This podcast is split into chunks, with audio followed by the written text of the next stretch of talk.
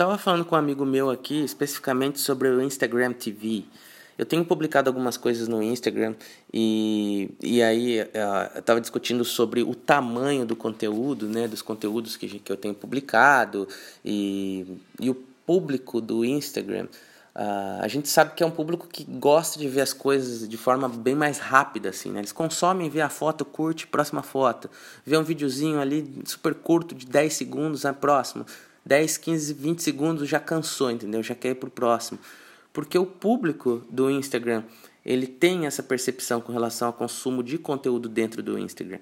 Né? É uma coisa que, inclusive, o próprio Gary Vaynerchuk fala no livro Jab, Jab, Jab, Right Hook, sobre você publicar conteúdos contextualizados, baseado no que cada público de cada plataforma busca. Então, o que, que o público do Instagram busca?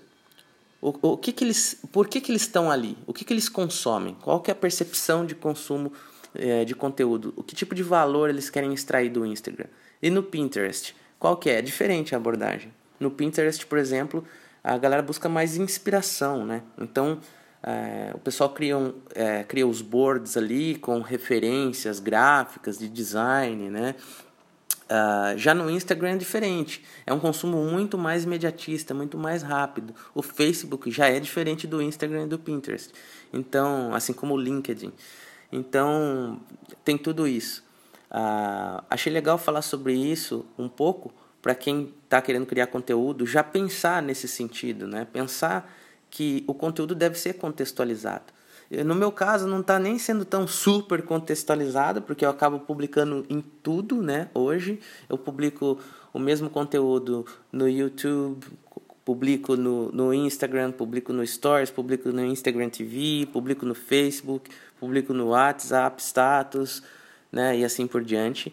Mas é legal estar uh, tá falando sobre isso, porque a nossa percepção muda. Inclusive, o o Instagram TV agora, que eu estava discutindo inclusive com esse meu amigo, ele quando você publica algo lá, ele te dá a opção de gerar um preview é, no feed do Face do, do, do próprio Instagram, né? no feed convencional ali na relação de publicações.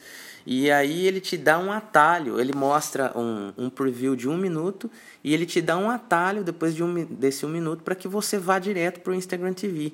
Eu achei super legal isso, porque antes a gente precisava criar um post chamando a galera lá pro Instagram TV. Ó, oh, pessoal, vem aqui pro Instagram TV e tal. Ou dá uma olhada no Instagram TV, lá se colocava na legenda. Porque o Instagram TV ele ficava totalmente isolado, né? Porque é uma área onde você coloca conteúdo mais longo. E é algo que a galera do Instagram não está acostumado a consumir conteúdos longos. Né? Então é um pouco sim de quebra de paradigma nesse sentido, né? de meio que contra é, a cultura do, do Instagram desde sempre.